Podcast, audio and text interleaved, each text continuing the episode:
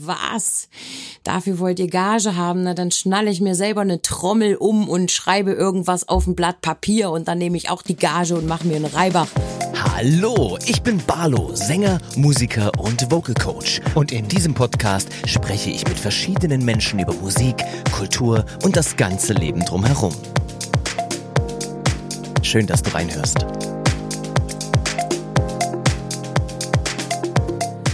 Einen wunderschönen guten Tag und herzlich willkommen zur dritten Folge vom Podcast. Ich bin Barlo und ich freue mich ganz sehr, heute mit euch einmal gemeinsam in die nordische Mythologie abzutauchen und darüber hinaus was es damit auf sich hat, das wird uns meine Gesprächspartnerin gleich etwas näher erklären. Sie und ihr Mann, also ihr Fastmann, wie sie uns gleich verraten wird, sind Darsteller und vor allem sind sie Musiker und agieren unter dem Namen Waldträne. Und damit nicht genug. Nein, sie ist auch noch Tätowiererin und tätowiert traditionell. Wie das Ganze funktioniert, wie das aussieht, wie man sich das vorstellen muss, das erklärt uns jetzt Babette Karkowski, auch genannt Knöpfchen von Waldträne.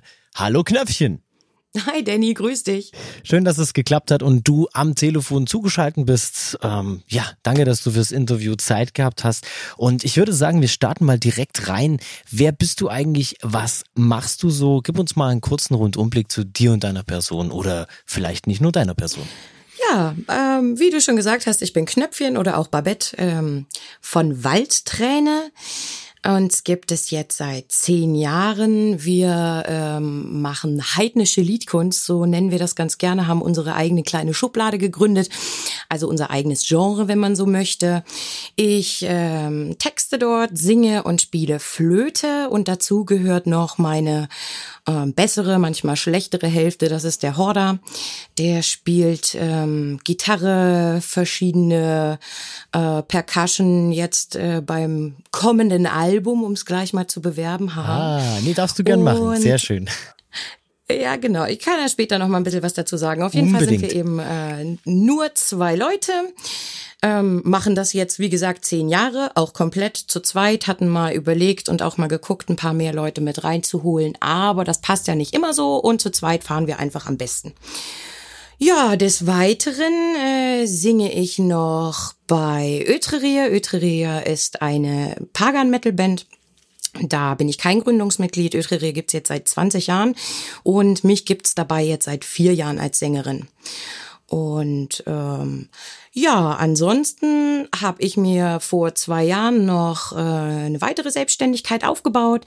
Ich habe mein eigenes kleines Tattoo-Studio hier bei uns zu Hause, mache das Ganze aber nicht äh, ganz so normal, wie man das kennt mit Maschine und Co, sondern ich tätowiere traditionell per Hand.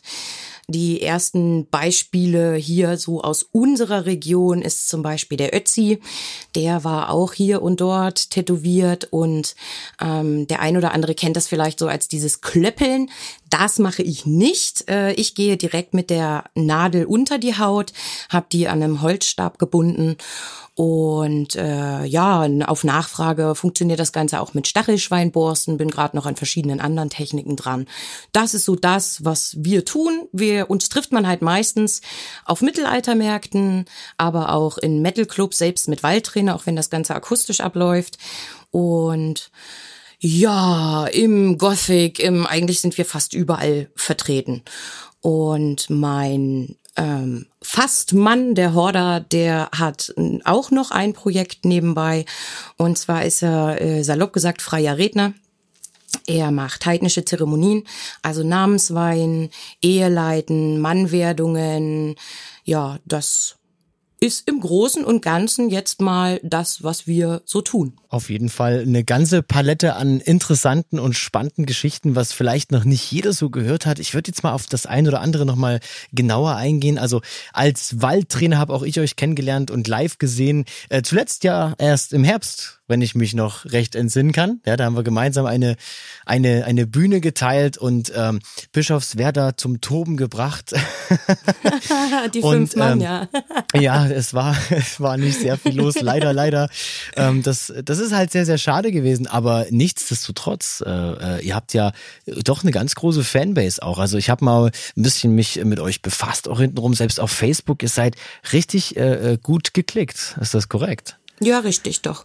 Über die zehn Jahre jetzt, das lief sehr langsam an, weil man eben doch, äh, man, ich sag mal, wir hatten es nicht ganz leicht, wenn du kommst und machst so dein eigenes Kram, hast eigene Texte, eigene Melodien, äh, dann hast du das am Anfang sehr oft, dass die Leute sagen, ah, könnt ihr denn auch das? Könnt ihr denn die Rabenballade? Könnt ihr denn dies spielen? Wir haben immer geantwortet, ja, das können wir, aber nein, das möchten wir nicht. Und ehe sich dann so deine eigenen Lieder etablieren und ehe sich das rumspricht, das hat eine ganze Weile gedauert, aber jetzt so mit dem Stand Stand, den wir jetzt uns erarbeitet haben, sind wir doch recht zufrieden. Jetzt mal Hand aufs Herz. Noch nie die Rabenballade gespielt? Doch, natürlich. auch wir haben so am Lagerfeuer, aber nicht auf der Bühne, oder? Nee, auf der Bühne nicht. Aber das waren natürlich auch unsere Anfänge, aber ganz geheim im Wohnzimmer. Ja, selbstverständlich. Also wie gesagt, es gehört ja irgendwie zu jedem, wenn man im Mittelalter groß wird, irgendwie dazu. Natürlich, das soll die auch nicht, das soll die auch nicht abwerten, ne? Die Stücke, die es da eben gibt. Aber ähm, ja, wir haben uns eben auf die Fahne geschrieben, eigenes zu machen, Neues zu machen. Weil irgendwie muss es ja irgendwann mal weitergehen, ne? Ja, definitiv. Äh, was mich schon immer interessiert hat, auch in der ganzen Zeit, wie ich euch schon kenne, ähm, der Name Waldträne, wie ist der entstanden? Oh, wir haben uns lange, lange, haben wir uns eine Waffel gemacht, äh, wie wir uns nennen wollen. Wenn du jetzt solche Schlagworte verwenden würdest, so gerade in dieser heidnischen äh, Richtung, wie Heidenblut zum Beispiel, dann passiert das halt sehr schnell, dass du in eine Ecke gedrängt wirst, egal in welche jetzt, aber man hat so eine Erwartungshaltung und entweder wird die erfüllt oder halt nicht. Und dann kommt es entweder zu einer zu positiven oder zu einer zu negativen äh, Vorverurteilung, wenn du Pech hast. Und deshalb sollte das schon ein bisschen in eine andere Richtung gehen. Und ähm, für uns stand halt dieser Fokus auf das Alte, was wir weitergeben wollen. Ne? Dieses alte Wissen, alte Geschichten, ähm, ja, etwas, wie wir es auch gerne nennen, von, von äh, unseren Altvorderen, ne? von unseren Ahnen. Und ähm, saßen irgendwann, also das ist wirklich eine total romantische Geschichte, ähm, waren wandern und saßen an einem Baum gelehnt und irgendwann tropfte mir äh, so dieses Harz vom Baum auf die Schulter.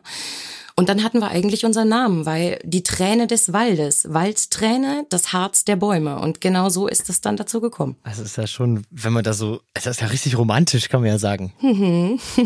ja. Ich finde, ja, das ist eine wunderschöne Geschichte. Also, weißt du, wenn man überlegt, wie manch andere Bandnamen entstanden sind, ist das eine richtig schöne romantische Geschichte. Ja, ja, und eine fantastische ah, wunderbar. Erinnerung.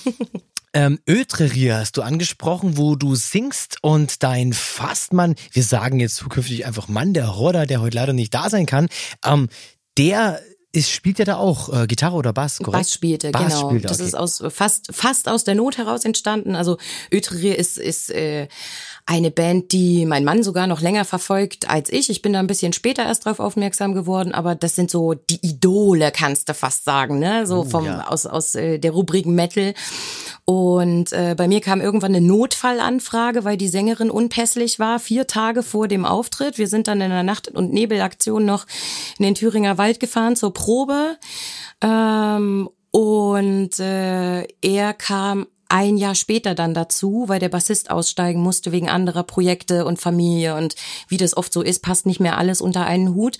Und da hat mein Mann sich dann ganz schnell mal einen Bass gekauft und hat dann zugesehen, dass er sich das alles innerhalb von kürzester Zeit auch äh, ja einstudiert, anlernt und jetzt sind wir da beide mit drin. Ja, wie das wie das so ist, ja, wenn Leidenschaft entsteht, ich muss da jetzt mitmachen, ja, ich kenne ja, das auch genau. mit dem Bass kaufen und ausprobieren, aber hey, es scheint gut zu funktionieren. Immerhin macht ihr das seit vier Jahren, sehr toll. Und vor allen Dingen ist das nicht schön, wenn man das gemeinsam mit seinem Partner machen kann, sowas? Ja, definitiv. Also du hast dann natürlich, ne, viele sagen dann auch, oh, weil äh, alles zusammen machen, ihr wohnt zusammen, ihr habt die Musik zusammen.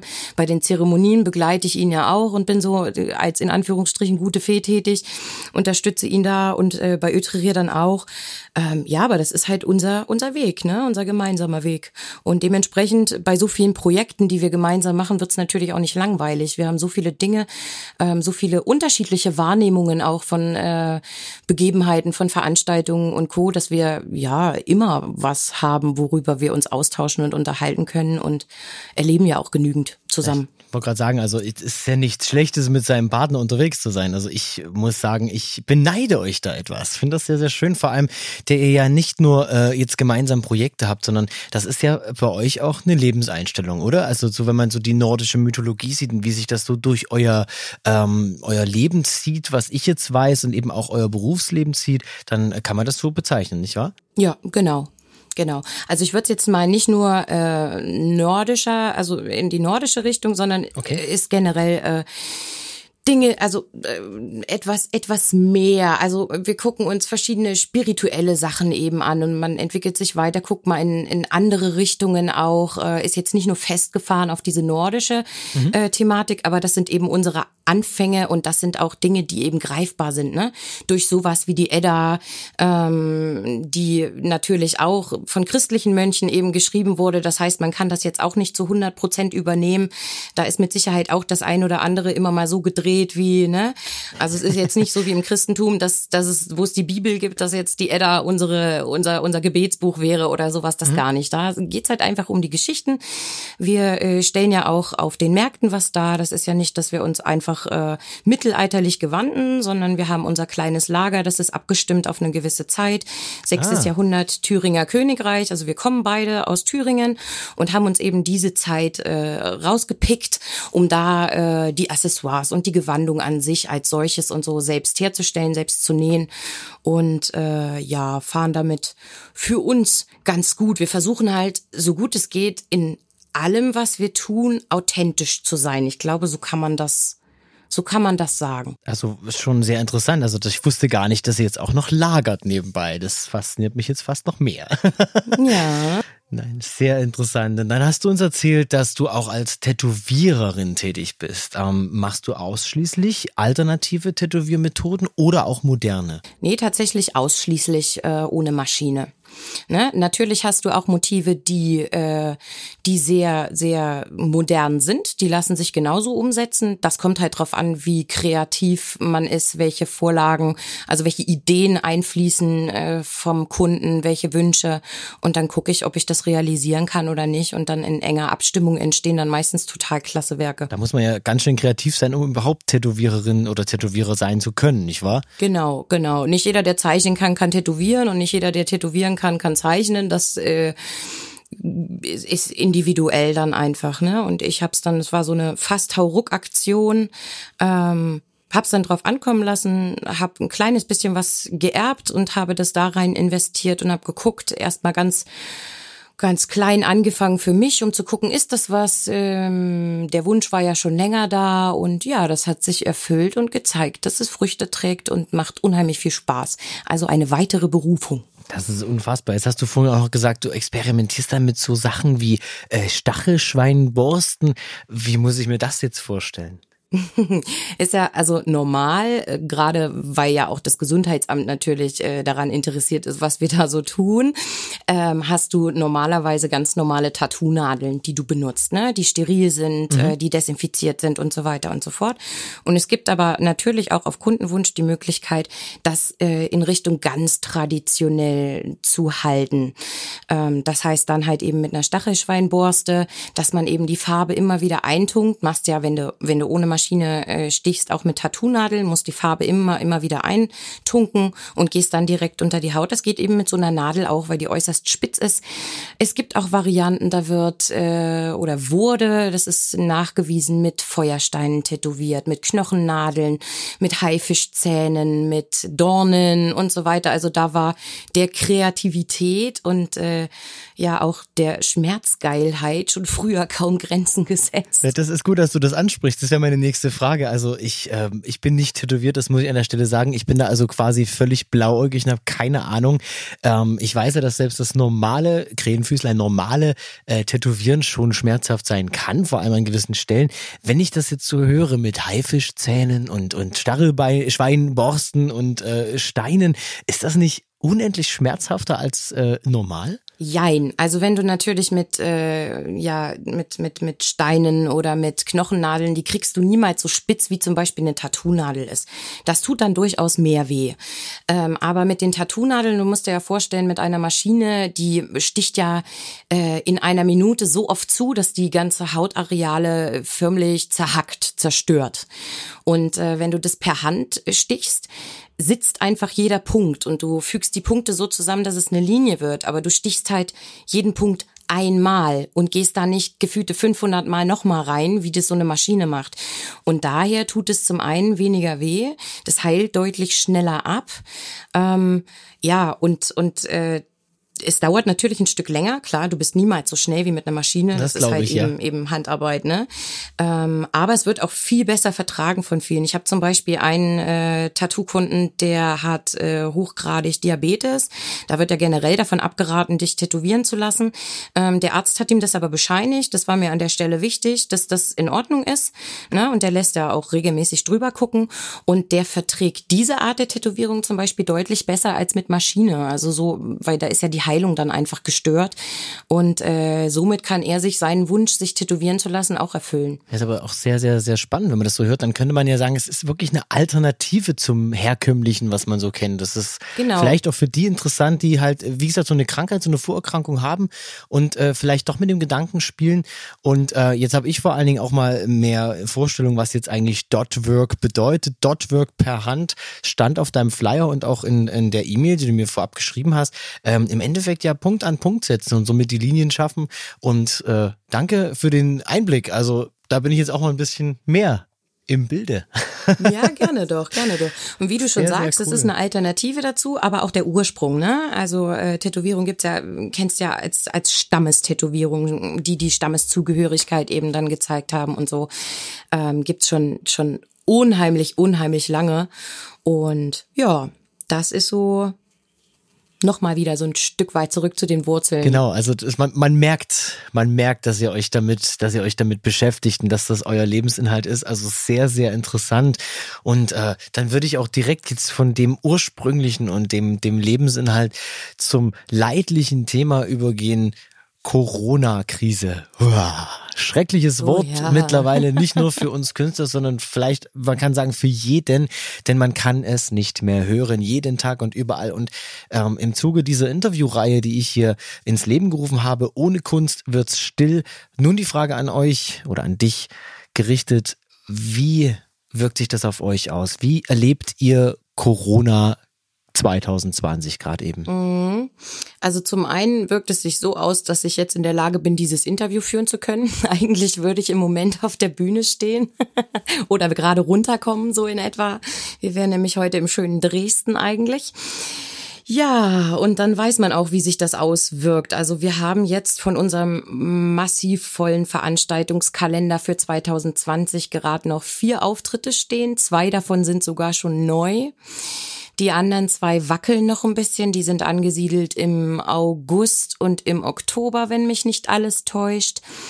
Äh, alles andere hat tatsächlich komplett absagen müssen, sei es nun wegen direkten Veranstaltungsverbot oder die Nachwehen, die es eben jetzt gibt, ähm, dass es eben solche Auflagen gibt, die nicht erfüllt werden können, weder finanziell noch äh, was äh, das Personal anbelangt und so weiter und so fort. Und das ja, bringt natürlich Herausforderungen mit sich, die nicht einfach zu erfüllen sind. Gerade wenn man davon lebt. Wir haben uns nun vor drei Jahren erst selbstständig gemacht.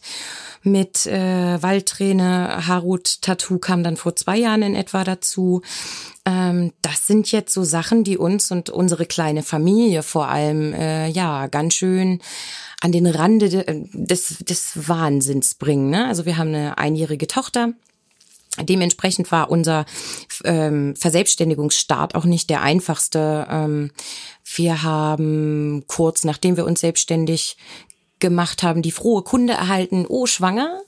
Ne? Unverhofft kommt oft, war also nicht ganz geplant. Wir wollten eigentlich erstmal wirklich beruflich, äh, musikalisch, künstlerisch durchstarten. Gut, war in Ordnung, haben wir uns drüber gefreut. Wir sind ja nun auch schon äh, seit äh, elf Jahren ein Paar.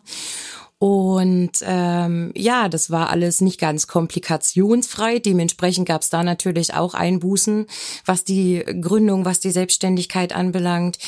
Danach das erste Jahr mit Baby. Da braucht man, glaube ich, auch niemanden äh, was vorzugaukeln. Das ist auch nicht unbedingt einfach. Und jetzt befinden wir uns bei Corona, das dritte Jahr. Die Hungerjahre, in Anführungsstrichen, auch wenn es man uns nicht ansieht. ah, nein. Ja, und das ist, äh, ja, eigentlich kannst du sagen, es ist eine Katastrophe. Ne? Es war ja jetzt, wir, ich meine, wir haben drei, drei Unternehmen und eben äh, Ötrerir noch als als weitere als weitere Band ja auch eine kleine Einnahmequelle, wenn man jetzt so will. Und wenn das mit einem Schlag alles wegbricht, dann bist du halt schon, ja, äh, da fehlen dir dann mal kurz die Worte. Und die Worte fehlen uns jetzt seit ein paar Monaten, seitdem der ganze Kram hier so um sich geht, ja. Ähm, weil du sagst, euch fehlen die Worte und äh, wie, wie, wie nehmt ihr das wahr? Ist das, ist das real? Ist das äh, zu sehr aufgebauscht? Ähm, wie, wie ist die Meinung zum Grundthema im Allgemeinen? Ja, das ist so ein bisschen hin und her gerissen, ne?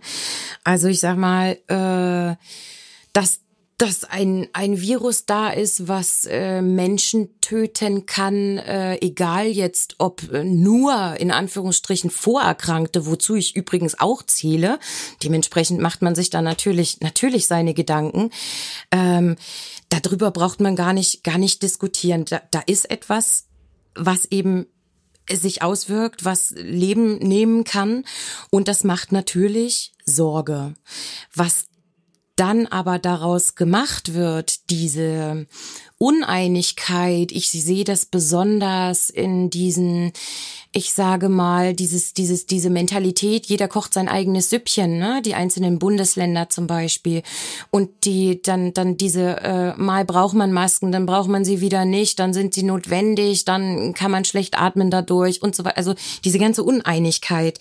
Und ähm, das, was es aufwirft und wie sich die Gesprächskultur ähm, unter den Menschen verändert hat, das ist schaurig. Ja, zum Thema Gesprächskultur kommen wir nachher noch äh, im Internet zu sprechen mit einigen Kommentaren, die wir beide uns dann anschauen werden. Und äh, ja, man merkt, dass der Ton wird rauer. Die Menschen werden auch ungeduldiger. Sie gehen ja jetzt auf die Straße teilweise und diskutieren ähm, gegen Maskenpflicht und so weiter und so fort. Was man jetzt davon hält, ist sei mal dahingestellt. Es ist auf jeden Fall, kann sich jeder so seine Gedanken dazu machen. Wir kommen aber zurück zum Thema Kunst und Künstler. Wenn du sagst, ähm, es betrifft euch, es betrifft euch ziemlich, ziemlich hart mit einem Totalausfall. Wie meistert ihr das gerade? Wie kriegt ihr das hin? Also wir haben erstmal unser Album, was jetzt äh, diesen Sommer hoffentlich dann rauskommen wird, haben wir erstmal als ähm, Romix-Version zu YouTube gestellt. Das hat sich ja durch diesen ganzen Corona-Kram ganz schön nach hinten rausgeschoben. Da hatten dann einige Firmen zu und wir mussten ja auch erstmal gucken, wie geht's weiter, hat sich also verzögert. Also haben wir das als Romix äh, zu YouTube gestellt mit einigen Erklärungen zwischendurch und haben um Spenden gebeten haben die ganze Situation erklärt, dass jetzt sämtliche Auftritte ausfallen und äh, in welcher Situation wir stecken und dass wir uns sehr über Spenden freuen würden. Das hat ganz gut geklappt. Äh, dann hatten wir natürlich gehofft, äh, dass bei uns auch die Soforthilfe greift. Ich hatte den ganzen Kram schon ausgefüllt und saß dann beim Kleingedruckten und dachte, oh Moment okay, das wird ein Problem, weil so große Ausgaben haben wir ja gar nicht. Ne? Also, zum, also zumindest eben, was jetzt äh, firmentechnisch äh, so in diese Richtung läuft. Also du sprichst quasi die normale Soforthilfe an, äh, die darauf genau. abzielt zu sagen, man äh, es, es gilt jetzt nur für diejenigen, die halt äh, berufliche Mieten haben, Leasingraten und so weiter und so richtig, fort. Richtig, ja. richtig. Das war ja am Anfang gar nicht klar. Ne? Das war ganz schön verwirrend. Ich kenne zum Beispiel auch Künstler, die es beantragt beantragt haben, sogar bekommen haben und den ganzen Spaß dann wieder zurückzahlen müssen. Genau. Ähm, weil natürlich denkst du, okay, Krankenkasse, dies, das, jenes gehört ja alles zu meinem Beruf dazu. Äh, listest erstmal auf, alles klar und das gebe ich an. Und beim Kleingedruckten sage ich dann eben, okay, das greift für uns halt leider überhaupt nicht. Dann hat man weitergeguckt, dann gab es die Möglichkeit Darlehen. Ja, nee, das bringt uns nichts, das verlagert das Ganze nur, ne? Und äh, bei manchen oder von manchen wird das so schön geschildert, du hast dann so und so viele Jahre Zeit, du musst dann nur 50 Euro im Monat zurückzahlen. Ja, das ist hier aber auch Pustekuchen, weil schaffen wir es nicht in zwei Jahren, ähm, wird es eben verzinst, ne? Und dann ja, auch rück, genau. rückwirkend. Und das sind so Sachen, ja, dann verschulde ich mich für die Zukunft und ich weiß nicht, wie das weitergeht und kann dementsprechend natürlich nicht sagen, ich bin in der Lage, das in der Zeit zurückzuzahlen oder auch für länger. Das funktioniert einfach nicht. Und das sind halt schon die einzigen Möglichkeiten, die es hier in, in Niedersachsen zumindest ähm, für uns auch als Künstler gibt. Also da gibt es tatsächlich nichts anderes. Ich hatte dann noch geguckt oder ein Freund hat mich darauf hingewiesen, dass du in manchen Bundesländern dir von dieser äh, Corona-Soforthilfe sogar einen Lohn zahlen kannst.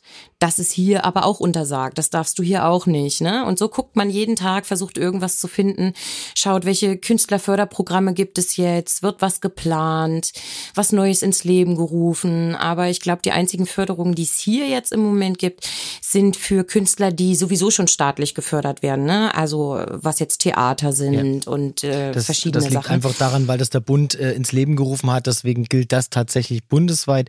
Ähm, ich beschäftige mich ja auch die ganze Zeit mit den mit den Hilfen und ähm, ich bin völlig bei dir, wenn wenn es heißt, äh, jeder kocht sein eigenes Süppchen. Also ich äh, bin ja aus Bayern. Äh, du sagst, du bist aus Niedersachsen. Vielleicht für unsere Hörer.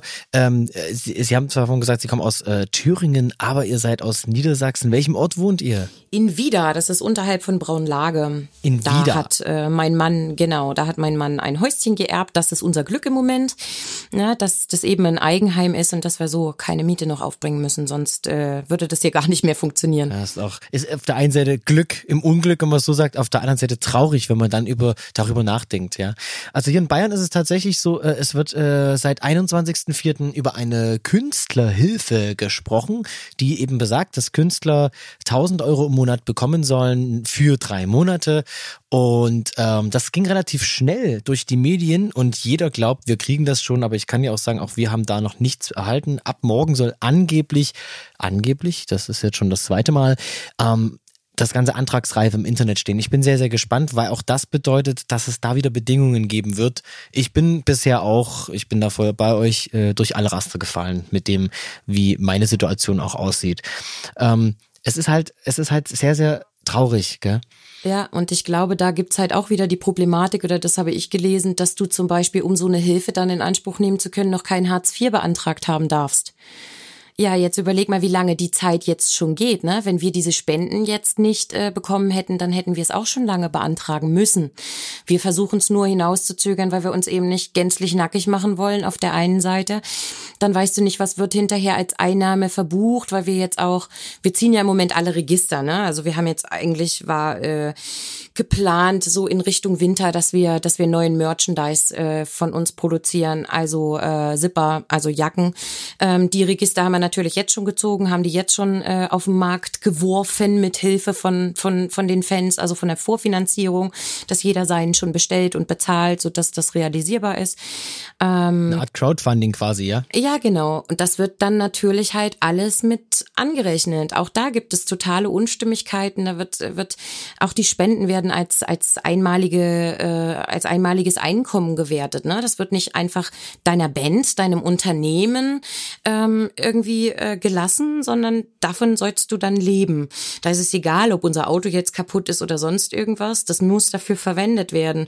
Und äh, dann kommt es halt noch mal drauf an. Selbst wenn ich das jetzt abheben würde, ähm, wurde mir erklärt, dann ist es Sacharbeiterabhängig ob das äh, trotzdem noch gilt, als hatten sie ja, hätten sie von leben müssen und dann auf die nächsten kommenden sechs Monate verteilt wird oder so.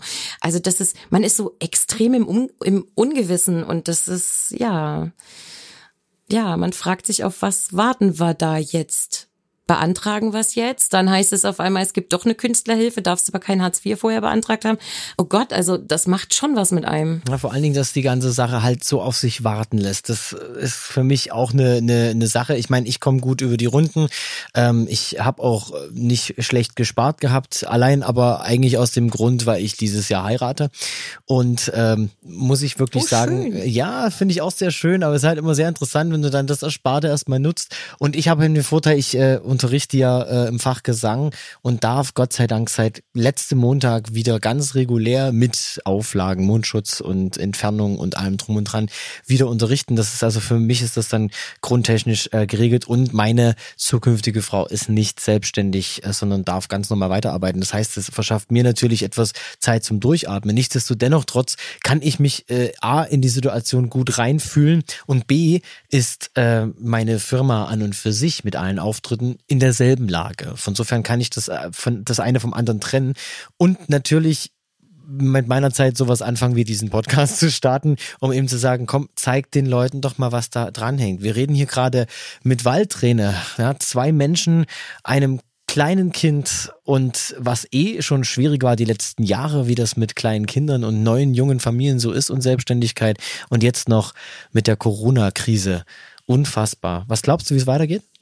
Tja, das ist eine gute Frage. Es wird auf jeden Fall schwierig, ähm, eben dadurch, dass die ganzen Auflagen, jeder hand, handhabt das anders, äh, keiner weiß, äh, gehen die Zahlen, die Infektionszahlen wieder nach oben, tun sie das nicht, welche Auswirkungen wird das halt haben, ne? Also ich glaube, die nächste Zeit wird überhaupt nicht einfach, für uns persönlich nicht, weil irgendwann stehen wir einfach vor der Entscheidung und müssen Hartz IV anmelden, denn wir haben ja auch gar nicht die Möglichkeit, irgendwelche Rücklagen für den Winter zu äh, aufzubauen, ne? Das ist, geht ja alles komplett durch die Lappen jetzt.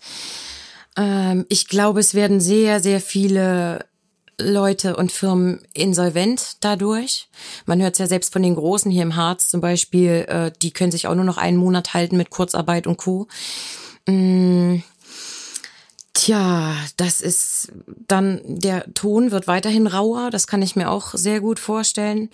Viele fühlen sich in ihren Rechten beschnitten. Ähm, ja, es ist, es ist eine gute Frage. Seht ihr euch dieses Jahr nochmal auf der Bühne? Ja, das schon. Also ich denke, es wird kleine Sachen geben mit Auflagen und äh, sollte es die nicht mit Publikum geben, dann haben wir hier eine wunderschöne kleine Bühne im Ort ohne Publikum und stellen uns einfach rein akustisch, ohne Tontechnik und Co. da drauf und filmen es halt ab. also äh, auch in Richtung äh, Internet und Multimedia-Streaming für die Fans. Ja, richtig. Also Multimedia Stre Streaming geht bei uns hier definitiv nicht. Unser Internet ist äh, so schlecht, dass da nichts machbar ist. Würdet ihr es tun, wenn, wenn das Internet das machen würde, mitmachen würde? Ja, doch. Also jetzt nur in der Zeit oder könnte das eine Alternative werden für die Zukunft? Oh, eine definitive Alternative glaube ich nicht. Nein. Es, es fehlt ja so unheimlich viel. Es fehlt der Austausch. Es fehlen natürliche Personen, denen du ins Gesicht guckst, die dir sofort äh, ihre Freude widerspiegeln und nicht erst Sekunden später äh, einen lachenden Smiley schicken oder so, ne? Das fehlt einfach Unheimlich. Lachenden Smiley schicken ist natürlich sehr gut, ja. Ja, man, man spricht in eine kleine Kamera und weiß eigentlich die Reaktionen gar nicht so richtig aufzunehmen in dem Moment, ja. Das ist halt schwierig. Ja, und auch diese Situationskomik oder diese, äh, dieses Arbeiten auch mit den, mit den, mit den Fans, mit den Hörern, mit denen, die direkt vor Ort sind, das fällt ja alles einfach weg.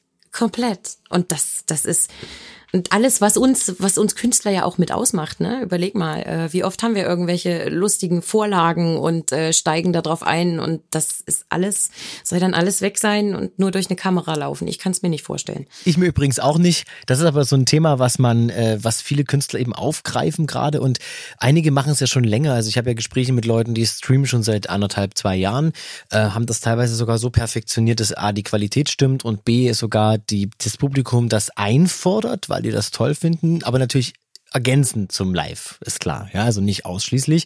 Und dann gibt's natürlich die Fraktion, die jetzt ganz krampfhaft versucht, auf diesen Zug aufzuspringen und sagt, oh Gottes Willen, ich muss jetzt auch, sonst gehe ich unter, wenn ich es nicht mache. Ähm, meine ganz banale Frage, glaubst du, dass man, wenn man als Künstler jetzt aktuell nicht streamt, äh, in Vergessenheit gerät in der Zeit?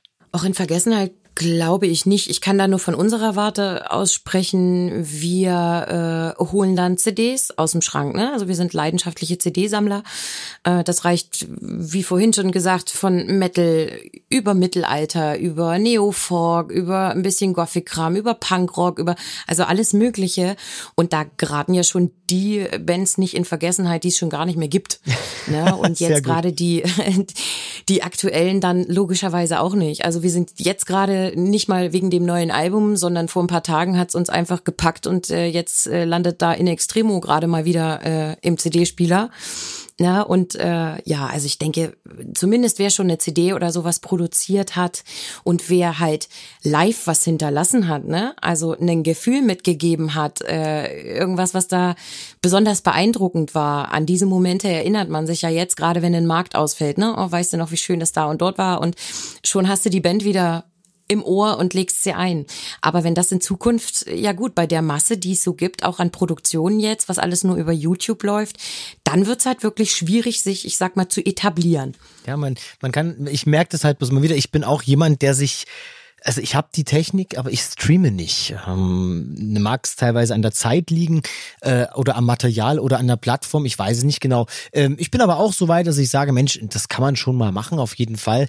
Ähm, professionell und so, dass man damit äh, sagt, ich äh, verdiene nur noch ausschließlich damit mein Geld. Das möchte ich persönlich auch nicht, weil gerade mein Programm äh, ja gerade im Mittelalterbereich, ich habe ja verschiedene Programme, aber Mittelalterbereich sehr auf Situationskomik, Stand-up-Comedy und Publikumsreaktion basiert. Und das ist einfach dämlich, wenn ich jetzt äh, vorgefertigte Witze runterrödel und äh, am besten noch Lacher auf Knopfdruck einspiele. Was übrigens gehen würde. es, würde gehen, würde mich aber nicht Man kann auch einen Riesenapplaus selbst als eine Person aufnehmen. Es geht alles, aber ja, nee. nee, nee, im Gegenteil, nein. Das, da lieben wir das live viel zu sehr. Aber wie gesagt, es ist eine schöne Alternative für unsere Kollegen, die, äh, wo das funktioniert. Und ich habe ja auch bei euch rausgehört, auch eure Fans unterstützen euch richtig gut. Das ist korrekt mit dem, mit dem Merchandising und allem drum und dran. Genau, richtig. Da auch nochmal hier an der Stelle ein riesengroßes Dankeschön. Also es sind äh, sehr viele Spenden eingegangen von äh, ganz kleinen Beträgen bis äh, Beträgen, die einen dann fast schon äh, ja umwerfen. Das ist absolut fantastisch und wir haben bis jetzt dadurch super durchgehalten. Jetzt das nächste, was halt eben kommt, sind die Jacken, die dann schon vorfinanziert wurden und äh, mein Tattoo-Studio sieht gerade aus wie ein Versandlager. Da stehen riesig viele Kartons und die gehen jetzt alle so nach und nach raus. Aber wir sind hier halt nicht der bestaufgestellteste Ort. Ich darf maximal 20 Pakete am Tag verschicken. Ernsthaft? Deshalb dauert es halt ein bisschen. Ja. ist ja. das toll. Das habe ich ja nie gehört. Ist das wirklich so? Ja. Und in den zwei Nachbarorten in die, Filial, in die Filialen darf ich maximal acht pro Filiale bringen pro Tag. Also man merkt schon, du hast dich damit beschäftigt. Du kamst wahrscheinlich mal mit einer Schubkarre an Paketen, wo du gesagt hast, um Gottes Willen, ja, hier kommt nur ein Sprinter vorbei, lassen Sie das mal weg. mhm, ja, ja, hier ist es schon ein bisschen anders. also liebe Fans, wenn ihr auf die, auf die Zipper und alles von Waldträne warten müsst, es hat Gründe, daran ist die Post schuld. Nicht Richtig, die beiden. Wie so oft. Wie so oft. Ah. Ja, nee, und ansonsten, unser Album kommt ja jetzt dann auch noch bald raus und wir arbeiten jetzt schon wieder am danach folgenden sogar. Also so ein bisschen Gutes bringt Corona auch mit sich. Wir haben Zeit und äh, genügend Emotionen im Bauch, egal welcher Natur, um sie kreativ äh, ja dann herauszuschleudern und uns was einfallen zu lassen. Und gibt jetzt sogar schon ein paar Lieder von uns, die sind so ein bisschen im Liedermacher-Stil. Und äh, Horda probiert sich gerade an irgendeiner alten Oi-Sache aus und äh, so ein bisschen in Richtung Punkrock und Co. Äh, ja, der Kreativität sind da gerade keine Grenzen gesetzt. Das ist sehr spannend und vielseitig, was da gerade so entsteht. Wir werden es euch wissen lassen. Wenn es gut ist. Wenn es gut ist, okay. Wenn nicht, haben wir gerade nicht drüber gesprochen, ja, liebes Publikum. Nein, genau, überhaupt nicht. Genau. Nein, also ich bin sehr, sehr gespannt und ähm, was mich vor allen Dingen immer sehr positiv stimmt, ist, wenn man dann hört, dass, dass die Leute auch doch kreativ werden lässt. Also ich weiß nicht, wie es euch ging. Äh, bei mir war am Anfang, ich sag mal, die ersten zwei, drei Wochen tatsächlich so eine so eine Schockstarre, aber eher nicht so, oh Gott, ich könnte alles verlieren, weil, sondern eher so, was ist das jetzt? Weil ich muss zugeben, ich habe am Anfang noch geglaubt, Mensch, das betrifft mich nicht so sehr, weil Festivals mache ich nur eine Handvoll und der Rest ist privat, also kleiner als 100 Personen. Ähm, damit komme ich über die Runden und dann hieß es auf einmal alles und äh, ich bin ja sehr stark auch im Hochzeitsgewerbe tätig. Dann ähm, ist da alles weggebrochen und ich habe gedacht, was, was, was passiert denn jetzt hier gerade? Es war für mich nicht greifbar und ich bin jemand, der buchhaltungstechnisch ganz wie soll ich sagen, relativ gut unterwegs ist. Das heißt also, ich kann dir im November sagen, wie mein Jahr fürs nächste Jahr ausschaut, zumindest auf den, als den Verträgen und mit, mit Zahlen und allem drum und dran, weil ich das einfach so brauche. Und dann ähm, habe ich so eine Liste, wo ich dann immer eingetragen habe, Absage, Absage, Absage, Absage und dann wurden die Zahlen immer kleiner und dann und dann ist niemand schuld. Das ist das Schlimmste für mich gewesen, dass ich ich konnte nicht sagen, Mensch, Danny, du hast echt falsch gewirtschaftet dieses Jahr, äh, Satzheise Ohren, nächstes Jahr geht's weiter. Äh, ich konnte aber auch nicht irgendwie sagen, äh, ich war krank, was ja immer so eine Sache ist oder ich, ich wir sind schwanger geworden oder so. Das ist auch alles, wo ich sage, gut, da muss man halt mit dieser Situation umgehen, aber jetzt ist halt kein Schuldiger da. Also so so ging es mir in der in dem Moment und ähm, Ich kompensiere das Ganze eben auch mit, mit äh, Songwriting und auch mit diesem Podcast. Unter anderem, äh, beziehungsweise mit der Reihe Ohne Kunst wird's still. Allein schon, weil die Leute im Internet so auf diesen Banner reagiert haben. Das war ja auch sehr interessant. Ich habe ja diesen Banner eigentlich nur für mich gebaut und über mein Gesicht gepappt und gesagt, ähm, das ist jetzt äh, mein Statement und mittlerweile geht der extrem viral. Ähm, ich habe da jetzt nichts von, ich sehe das nur überall und freue mich drüber. Und äh, dann kam die Idee, das als Interviewreihe zu verpacken und ich äh, bin sehr dankbar, mit so vielen netten Menschen sprechen zu können über deren Erfahrung. Und jetzt kommt das Tolle, die näher kennenzulernen mit dem, was sie tun. Und ähm, jetzt bin ich eben auch in so einer kreativen Phase. Man hört es fast von jedem Künstler, dass jetzt nach der Zeit, wir sind jetzt bei fast zehn Wochen, ja, dass er jetzt doch irgendwo sich was einstellt einstellt, dass man da nicht resigniert, sondern sagt, okay, das akzeptieren wir jetzt und dann machen wir jetzt das draus. Irgendwas. Äh, natürlich ist die Existenzangst immer noch da. Wir haben ja auch gerade drüber gesprochen, Hartz IV, ja, nein, vielleicht. Oder, oder kommt jetzt eine Künstlerhilfe, kommt jetzt keine, was passiert da draußen? Aber nichtsdestotrotz geht trotzdem jeder irgendwo einen weiteren Weg und baut was daraus. Und das ist unendlich spannend. Also ich freue mich ganz, ganz drauf, was da entsteht und hoffe sehr, sehr, sehr, dass ganz, ganz viele unserer Kollegen, egal welches Genre, ähm, sich da durchbeißen und sagen, hey, wir bauen irgendwas draus und wenn wir dann wieder dürfen, aber dann so richtig. Und ich bin gespannt, wie sich das äh, so alles entwickelt. Oh ja, die erste Veranstaltung, die wieder laufen darf, wird grandios, glaube ich. Ja, egal also, wie klein das, sie ist, gell? Muss der Knüller werden. So, ihr drei Leute da unten, jetzt geht's aber ab. Ihr habt Pech gehabt. ihr seid die Ersten nach Corona, wenn ihr jetzt nicht feiert. Genau. Und jetzt pustet eure Masken mal ordentlich auf. Ja, ja. Genau. Sehr schön. Und alle haben sie ihre Masken mit Logo drauf. Ah, was für eine Aussicht. Ich würde jetzt direkt übergehen äh, zu den Statements, weil wir sind so schön im Thema drin. Corona, ich habe dir erzählt, in Bayern gibt es diese Künstlerhilfe, über die gesprochen wird, die jetzt vielleicht endlich an den Start geht.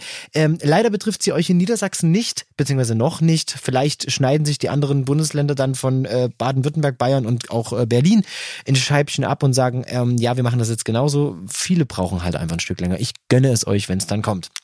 Auf jeden Fall, da wurde im Internet natürlich auch von den Medien schon im April berichtet, äh, dass das jetzt sofort kommt und dass Künstler nicht fallen gelassen werden und so weiter und so fort.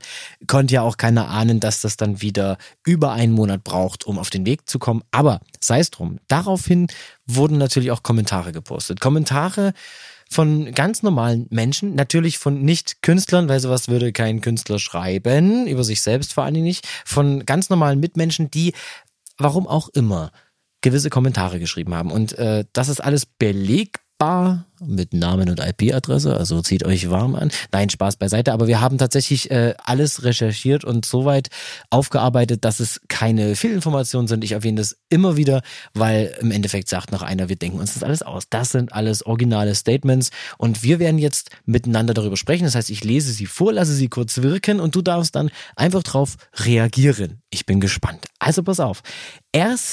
Erste erste Aussage unter eben diesem Beitrag, wo es um die Künstlerhilfe ging.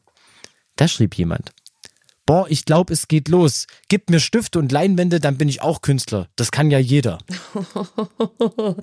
Das ist schön. Das erinnert mich glatt an äh, ein Telefonat, was ich mal mit einem Veranstalter hatte. Da ging es gar nicht um Corona. Also das scheint generell ein weitreichendes Problem zu sein, dass viele Kunst absolut unterschätzen.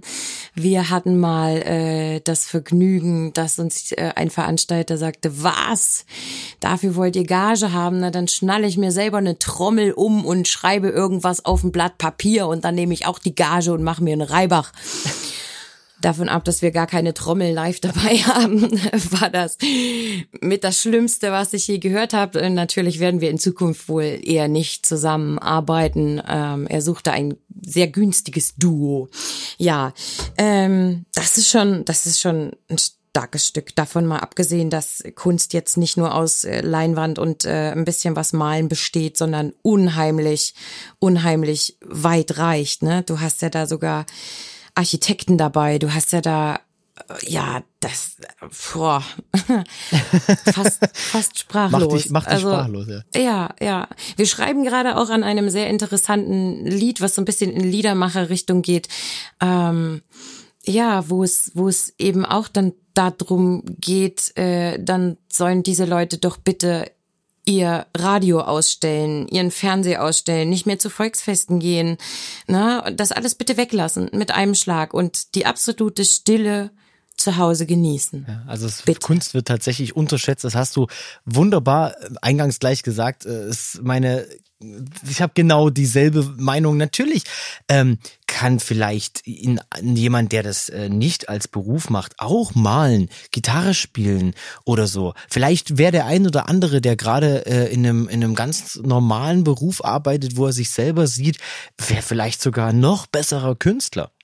Aber den Weg zu gehen, darum geht es ja und die Investitionen zu betreiben. Überhaupt erst einmal, ich sag's mal ganz banal, auch wenn ich diesen Podcast als äh, Fäkaliensprachen frei deklariere, aber wenn man den Arsch in der Hose hat, tatsächlich sich aufzurappeln und die Risiken einzugehen. Wir haben es von dir gerade eben auch gehört, ähm, was es überhaupt ausmacht, sich selbstständig zu machen, ja, mit Kind im Gepäck oder auch einfach aus einer Idee heraus, ohne zu wissen, wohin das führt, weil selbstständig bedeutet, ich mache weiß aber nicht, was auf mich zukommt. Ja. Richtig. Es hat ja auch was mit Verantwortung zu tun, nicht nur, nicht nur eben für dich, dass du äh, aus eigener Kraft leben möchtest, sondern äh, mir ist das zum Beispiel passiert als äh, Waldträne noch. Ich meine, es war schon immer mehr als ein Hobby, aber als das noch als Hobby äh, ausgeführt wurde, ähm, hatte ich natürlich meine ganz normale Arbeit. Es waren 30 bis 35 Stunden in der Pädagogik und irgendwann wenn du das jahrelang machst und kommst Montagmorgen um drei, um vier Uhr früh nach Hause und musst dann, äh, ja, 7.30 Uhr schon wieder in der Schule sitzen,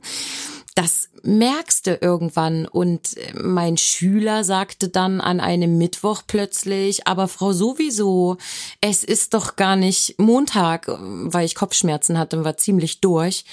Und da ist mir das erstmal bewusst geworden. Oh, er sagt, es ist gar nicht Montag. Hängst du montags immer so extrem durch, dass der jetzt so verwirrt ist? Und ne, also du, du hast ja nur 100 Prozent. Ne, man ja, sagt klar. zwar immer, ja, da habe ich 180 reingesteckt, aber du hast nur 180.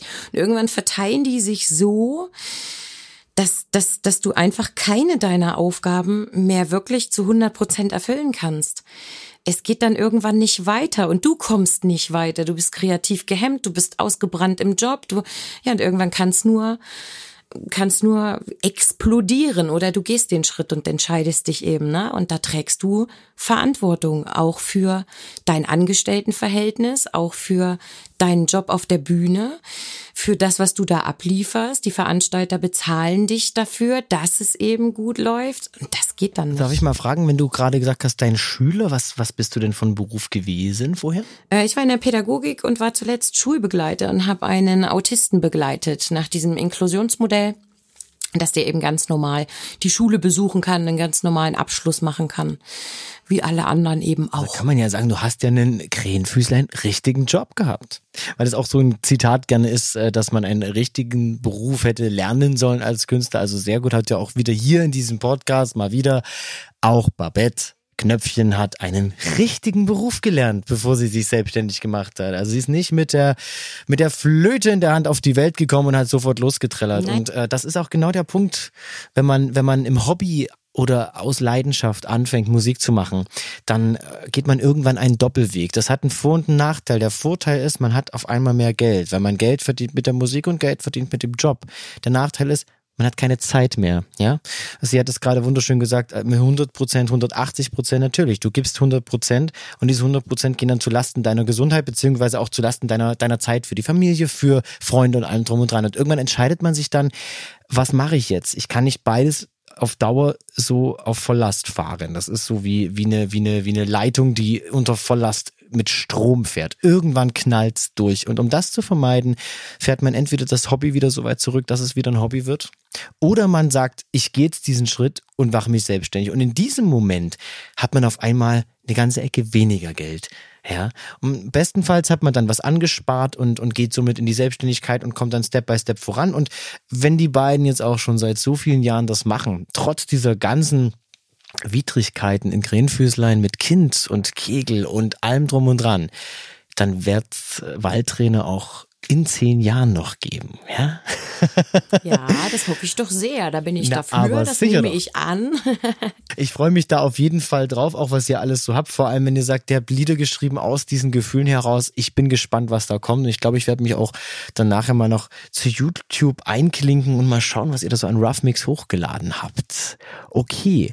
Zitat Nummer zwei. Also wenn du das nicht überstehst, ist es nur Liebhaberei. Also Liebhaberei. Liebhaberei ist vielleicht für mich, wenn ich äh, aus Liebhaberei eine, eine Plattensammlung habe, eine CD-Sammlung habe, aber wenn ich selber etwas erschaffe, ne, also es ist Liebhaberei für mich, das dann, also für mich ist das existenziell, Musik zu hören, Musik zu konsumieren, aber für manch anderen, das ist vielleicht ein schöner Abend mit, keine Ahnung, Zigarre und Wein. Ich denke mir, ich denke mir, es kommt auch daher, man, man, man, man spricht übrigens davon, ähm, das Finanzamt nennt ein, äh, eine, eine Selbstständigkeit gern Liebhaberei, wenn sie jahrelang nur Minus fährt, ja, und ich könnte mir durchaus vorstellen, dass derjenige so in die Richtung gedacht hat. Ja, nicht, nicht nur Minus. Ich hatte, ich hatte das auch schon mit meinem Tattoo-Studio. Da wurde ich nicht weiter gefördert, weil sie gesehen haben, dass es Liebhaberei ist und die nächsten Jahre nicht überstehen wird. Äh, die Zahlen haben ihnen nicht gereicht im ersten Jahr. Mhm. Ähm, da wollte ich gerade schon sagen, aber lieb etwas als Liebhaberei zu bezeichnen, wenn wenn es etwas äh, Geschaffenes, etwas Erschaffenes ist, etwas, was du gibst, ne? Da hängt ja enorm was für dich dran. Du gibst ja einen enormen Teil von dir, von dir preis, von dir weiter und teilst den und brennst darauf und brennst natürlich auch auf Reaktionen und auf, ähm, wie gehen die Leute mit und äh, erfüllt es seinen, seinen Sinn dahinter, ne? Ähm, und dann wirst du als Liebhaberei abgestempelt. Das ist schon echt bitter. Also jetzt mal nicht nur von diesem finanziellen Aspekt, sondern von dem, was dahinter steckt, ne? Die Emotion, die Leidenschaft, die du damit reinbringst, das ist schon, Uiuiui. Ja, also ich muss auch sagen, äh, es geht ja auch darum, wenn du das nicht überstehst, ist es nur Liebhaberei. Das mag vielleicht zutreffen, wenn man jetzt zehn Jahre normal selbstständig ist und ich sag's mal ganz einfach, die Kraft nicht auf die Straße bekommt. Ja, dann kann man sagen, es ist Liebhaberei, es ist ein besseres Hobby, aber mehr auch nicht. Aber eine Corona-Krise, die bestehende Verträge, bestehende Aufträge mit bestehenden Geldern, die definitiv geflossen wären, wenn sie hätten fließen dürfen, als Liebhaberei abstempelt, dann hat derjenige mit Verlaub den Schuss nicht gehört, weil das empfinde ich empfinde diesen das ist übrigens eins der Zitate, was mir an den Kopf geknallt wurde. Deswegen äh, habe ich das so rausgesucht auch. Äh, ich empfinde das als höchst beleidigend, weil es ist einfach so natürlich äh, steckt in Kunst, wenn man das richtig macht und leidenschaftlich macht, immer Liebe ja und nicht Liebhaberei. Liebe Liebe und und und äh, und immer dies ich liebe diesen Beruf ich liebe diesen Job und ich liebe es ihn auszuführen andere Menschen glücklich zu machen. Und dafür reiß ich mir auch den allerwertesten auf an einigen Veranstaltungstagen mit weitaus über 14 bis 16 Stunden Arbeit am Stück und das mache ich gern. Das mache ich gern, weil das Ergebnis einfach nicht das Geld ist, was auf meinem Konto liegt. Das ist natürlich schon äh, die Essenz daraus, von der ich sage, gut, damit bin ich in der Lage zu leben. Aber die Kraft, die, um, um so einen Tag zu durchleben oder auch weiterzumachen, sich Stunden ins Studio zu stellen oder auf die Couch zu setzen und zu schreiben, zu kreativ zu werden, ohne einen Cent dafür zu bekommen, diese Kraft zieht man eben aus der Liebe, die man gibt und bekommt. Eben, und lass, jetzt lass das mal weg, ne? Was dann für Beschwerde käme, wenn wir, wir sind auch, ähm, wir haben nicht nur unser Lager, was wir jedes Mal hübsch herrichten, wir haben unsere Bühnendekoration eben, ne? Wo wir ganz viel mit Kerzen, mit Efeu, um das alles noch schön zu machen. Wenn du dir das alles mal wegdenken würdest und dabei keinem, bei keinem irgendwo die Liebe zu sehen wäre, ja, dann könntest du die Kunst wirklich, glaube ich, irgendwann so dann ist keiner mehr einzigartig, dann ist, kannst du es einfach wegräumen. Gutes Stichwort, was du gerade gesagt hast. Also ich habe euch ja letztes Jahr äh, live erlebt und zwar nicht bloß von, die waren mit mir gemeinsam auf einem Auftritt, nein, sondern es ging damit los, ihr kamt an, habt die Bühne aufgebaut und äh, da ist halt neben Mikrofonständern, da ist halt Efeu hingestellt worden. Da ist, das äh, lag, lag glaube ich, ein Schädel auch vorn und, und, und gewisse, gewisse Lichter, die noch ausgeleuchtet haben. Da wurden Fahnen aufgestellt und das war ein Bühnenbild, das äh, war so wäre so nicht dagestanden, ja. Und äh, ganz ehrlich, das wird eigentlich ja nicht bezahlt, sondern bezahlt wird es, die beiden kommen, spielen, wieder gehen. Und äh, man muss sagen, äh, das hat auch was mit Liebe zu tun, weil das, das ist, das ist die Extrameile, die man geht. Das ist äh, das, das Goodie, was man dem Publikum noch gibt. Das äh, genauso wie fünf Zugaben zu spielen. Auf wie vielen Konzerten war ich schon großer Künstler, wo äh, keine Zugabe kam, wo das Publikum enttäuscht nach Hause fuhr, enttäuscht, obwohl man ein geiles Konzert hatte. Aber wenn man sagt, also wenn das, das ist so, und diese Extrameile hat auch was mit Liebe zu tun. Und also wenn du das nicht überstehst, ist es nur Liebhaberei. Nein, wenn du das nicht überstehst, dann ist es Corona und dann hast du leider Pech gehabt, aber daraus kannst du vielleicht neue Kraft schöpfen, aber nicht Liebhaberei. Also, lieber Künstler, wenn du das hörst, lass dich von so einer Aussage nicht ärgern. Okay. Letztes Zitat, letzte Aussage. Hartz IV würde für die Künstler doch völlig ausreichen. Uh, uh, ja, also in manchen Monaten vielleicht schon, wenn man nicht noch An Ansparungen irgendwie hätte. Ne? Äh, manchmal sieht's wirklich ziemlich eng aus, aber äh, völlig ausreichend. dass äh, man hat seinen, man passt ja seinen Standard irgendwo, seinen Lebensstil, seinen Lebensstandard passt man ja an das an, was man hat. Man plant, man kalkuliert das ganze Jahr. Man hat äh, Dinge, wie wir jetzt, wir haben eingeplant, dass eine große Autoreparatur gemacht werden muss, die jetzt nicht stattfinden kann, ne? ähm, die mit Hartz IV niemals äh, realisierbar wäre. Wir haben Fahrzeuge, die da dranhängen, wir haben äh, Instrumente, die gewartet werden müssen, die angeschafft werden müssen. Ähm, das sind alles Dinge, die ja niemals in Hartz IV mit eingerechnet werden und nicht mit eingerechnet werden könnten. Und ähm, nein, das reicht definitiv nicht. Wir haben Krankenkasse selbst zu bezahlen. Da sind so viele Sachen, die zusätzlich kommen.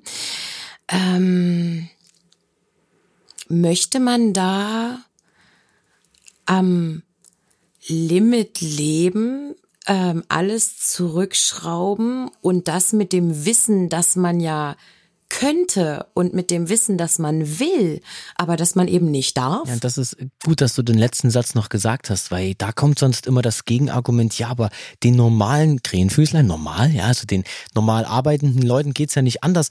Und da muss ich immer sagen, dass das ist äh, bedingt wahr. Also natürlich, ganz ehrlich, meine Meinung, Hartz IV, gut, dass es das gibt.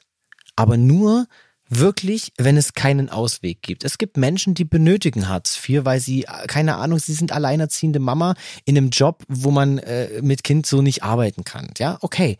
Oder man war eine Zeit lang so krank, dass man ins Berufsleben zurückgeführt wird und irgendwie dann äh, nur ein paar Stunden arbeiten kann und aufstockend Hartz IV benötigt. Auch das. Und es, ich muss sagen, ich, ich komme ja auch aus einem Bereich, wo man mit Finanzen gearbeitet hat, habe ich zehn Jahre lang gemacht. Ähm, Hartz IV, wie es aufgestellt ist, man man, man kann nicht alles toll finden, aber man kann davon leben. Man muss in Deutschland nicht obdachlos werden und man muss in Deutschland nicht ähm, auf der Straße leben so und und und äh, nach Essen betteln oder so. Das das muss man hier nicht und deswegen ist es auch ganz gut, dass es das gibt. Viele unserer Künstlerkollegen, die sich bewusst, das muss ich Ausrufezeichen nochmal dahinter sitzen, bewusst dazu entschlossen haben, wirklich ein sehr einfaches Leben zu führen, mit, mit wenig Musik und wenig Kunst, aber die, die, viel Zeit im Leben, mit gewissen Dingen. Da gibt's einige Beispiele, äh, die dann äh, das Hartz IV unterstützend in Kauf nehmen in schlechten Monaten wie Dezember, Januar, Februar beispielsweise, ja. Ähm, das, das ist okay, ja. Aber alle anderen und gerade die meisten Künstler, mit denen ich spreche, die sich ein Leben aufbauen damit, die halt auch was erreichen wollen. Und jetzt kommt was Wichtiges, die auch investieren. Wir haben es gerade gehört, Instrumente wollen angeschafft werden, müssen, äh, müssen ähm, gewartet werden. Autoreparaturen hat ja jeder Mensch, jeder und wir noch viel mehr, weil wir natürlich unsere Autos bis zur Unkenntlichkeit runterrattern, weil wir quer durch die Bundesrepublik und darüber hinaus fahren, um eben für euch da zu sein und zu spielen. Und äh, das, deswegen ist es ganz, ganz wichtig, dass äh, unser Einkommen auch da ist. Und natürlich, Hartz IV würde für die Künstler reichen, wenn es so, wie soll ich sagen, wenn man schlecht wirtschaftet oder wenn man, wenn man jetzt, wie gesagt, krank geworden ist, aber nicht, wenn Aufträge da gewesen sind. Ich empfinde es als eine große Frechheit, eine große Frechheit, wenn man wirklich gut gewirtschaftet hat und auch investiert hat. Wie viel Zeit? Ich habe letztes Jahr zwei Messen gefahren, Hochzeitsmessen. Ja, da kostet so ein, so ein Stand auf einer Hochzeitmesse zwischen 600 und 1200 Euro für zwei drei Tage, zwei, drei Tage, wo man sich dorthin stellt und versucht, Kunden zu bekommen, also Hochzeitspaare, die in folgenden zwei Jahren heiraten. Und ähm, das kann man sich ausrechnen, das sind so bis zu zweieinhalbtausend Euro, die da erstmal weg sind, die man investiert und die Zeit, die man dort steht, mit den Leuten spricht, nachtelefoniert, Aufbau, Abbau, Messeequipment, Messewände, ja, um mal ein ganz anderes Beispiel zu nennen. Das zahlt einen ja keiner. Das ist meine Investition in so etwas. Und ähm, dann wird durch die Corona-Maßnahmen, nicht durchs Virus, das Virus ist da, okay, aber durch die Maßnahmen ein nahezues Berufsverbot ausgesprochen und das Ganze ersatzlos. Und darum geht es. Es geht darum, dass diese Ersatzlosigkeit irgendwie aufgebaut wird mit so einer Künstlerhilfe. Und darum ging es ja auch in den Zitaten. Eine Künstlerhilfe, wovon wir von 3000 Euro Maximum sprechen aktuell. 3000 Euro. Ich habe nahezu gerade einen Verlust von nahezu 30.000 Euro. Belegbaren Verlust, ja. Das heißt also ein Zehntel des Ganzen ist ein Tropfen auf dem heißen Stein, aber es ist etwas, wo ich äh, zufrieden mit wäre, weil es mir zeigt, dass an uns gedacht wird. Ich kann es sowieso nicht ändern, ja. Und äh, es wäre vermessen zu behaupten, alles, was irgendwo ähm, eingebrochen ist, will ich jetzt wieder haben. Das geht ja nicht. Das ist ja ist ja Quatsch, das kann man nicht verlangen. Ich würde mich eher darüber freuen, wenn ich ab übermorgen wieder spielen könnte, weil das wäre mir viel lieber, als mich darum zu streiten um eine Künstlerhilfe. Nur Hartz IV würde für die Künstler völlig ausreichen. In diesem Sinne, nein. Einfach nein. Definitiv nein. Ja.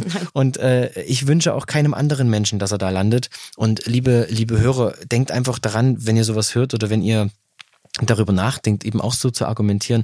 Die meisten Menschen aktuell, die da draußen rumlaufen, die meisten, nicht alle, können noch normal arbeiten. Selbst in Kurzarbeit haben viele Menschen wenigstens noch 60 bis 80 Prozent ihres regulären Lohnes. Ein Künstler hat von heute auf morgen null gehabt. Null gar nichts mehr. Das ist so, als hätte man euch zu Hause eingesperrt und gesagt, so, jetzt guckt mal, wie ihr das macht. Natürlich kann man dann Hartz IV beantragen, aber jemand, der ganz normal verdient, jeden Tag in die Arztpraxis geht, äh, in die Autowerkstatt geht, zum Bäcker geht, äh, bei Edeka an die Kasse geht, es ist scheißegal wer. Stellt euch einfach mal vor, ihr dürft morgen nicht mehr arbeiten. Morgen nicht äh, richtet euch drauf ein in vier Monaten. Nein, ab morgen. Und darum geht's. Und deswegen ist es nicht gerechtfertigt, so darauf zu argumentieren. Und da sind wir auch am Ende von diesen drei äh, Zitaten. Also ich bin immer wieder erstaunt, was da alles so kommt. Man liest ja sehr, sehr, sehr, sehr viel. Und äh, mich schockiert das immer. Wir hatten vorhin schon gesprochen, der Ton wird rauer. Der Ton wird ja rauer in verschiedene Richtungen. Untereinander von den Menschen.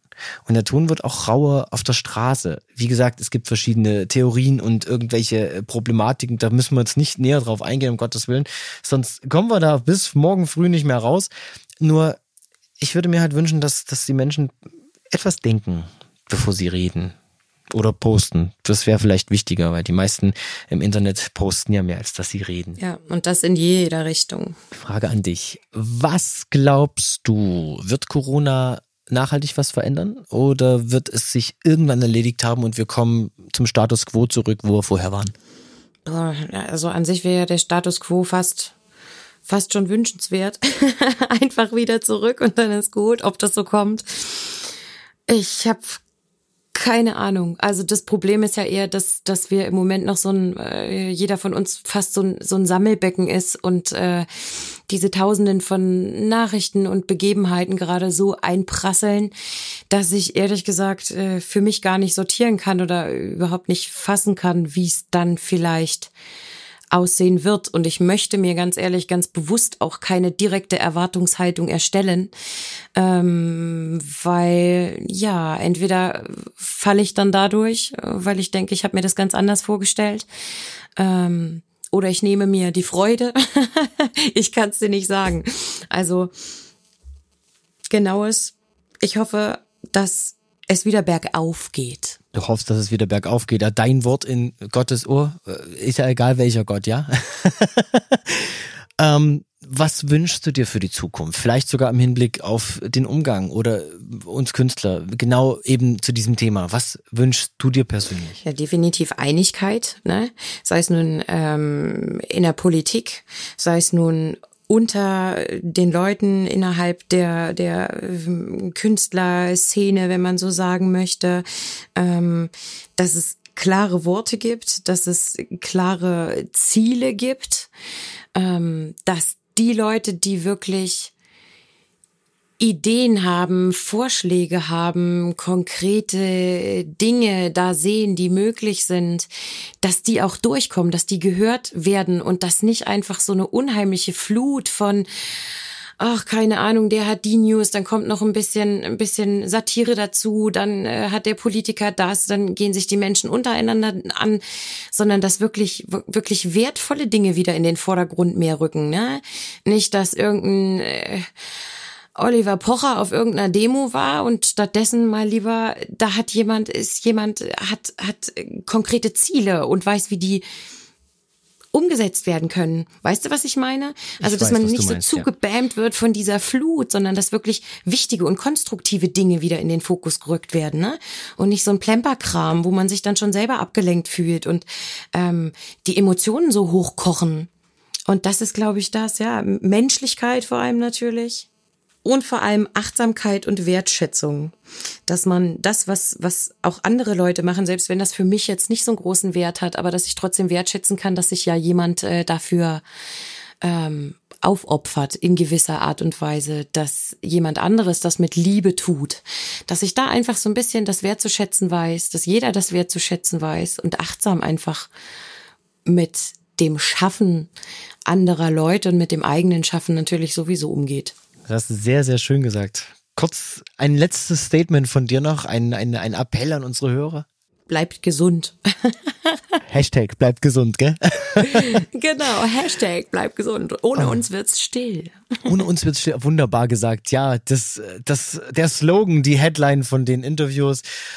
Liebes Knöpfchen, liebe Babette und liebe Grüße an Horda auf jeden Fall. Ja, Danke, dass du Zeit sagen. gehabt hast und vielen, vielen Dank, dass du dich so dieser ganzen Fragerunde gestellt hast, dass du deine Meinung eingebracht hast. Ich freue mich auch sehr, dass wir ein anderes Bild oder nicht anders, ein, ein intensiveres Bild von eurem Schaffen haben und ähm, ich freue mich ganz, ganz sehr, wenn wir uns wiederhören. Ich wünsche euch alles, alles Liebe, viel, viel Gesundheit und bleibt auf jeden Fall so, wie ihr seid und wie sagt ihr immer so schön am Ende?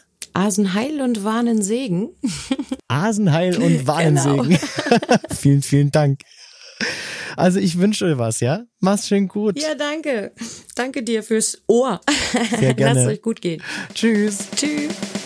Und das war sie, die dritte Folge vom Podcast und der Interviewreihe Ohne Kunst wird's still mit meiner sympathischen Gesprächspartnerin Babette Karkowski oder auch genannt Knöpfchen von Waldträne. Unter www.waldträne.de findet ihr auch allerlei Material über die Band, über das Schaffen, über die Mythologie und natürlich auch über das Traditional Dot Working Tattoo von Knöpfchen. Ich möchte mich an dieser Stelle von euch verabschieden und sage, schaltet doch auch das nächste Mal wieder ein.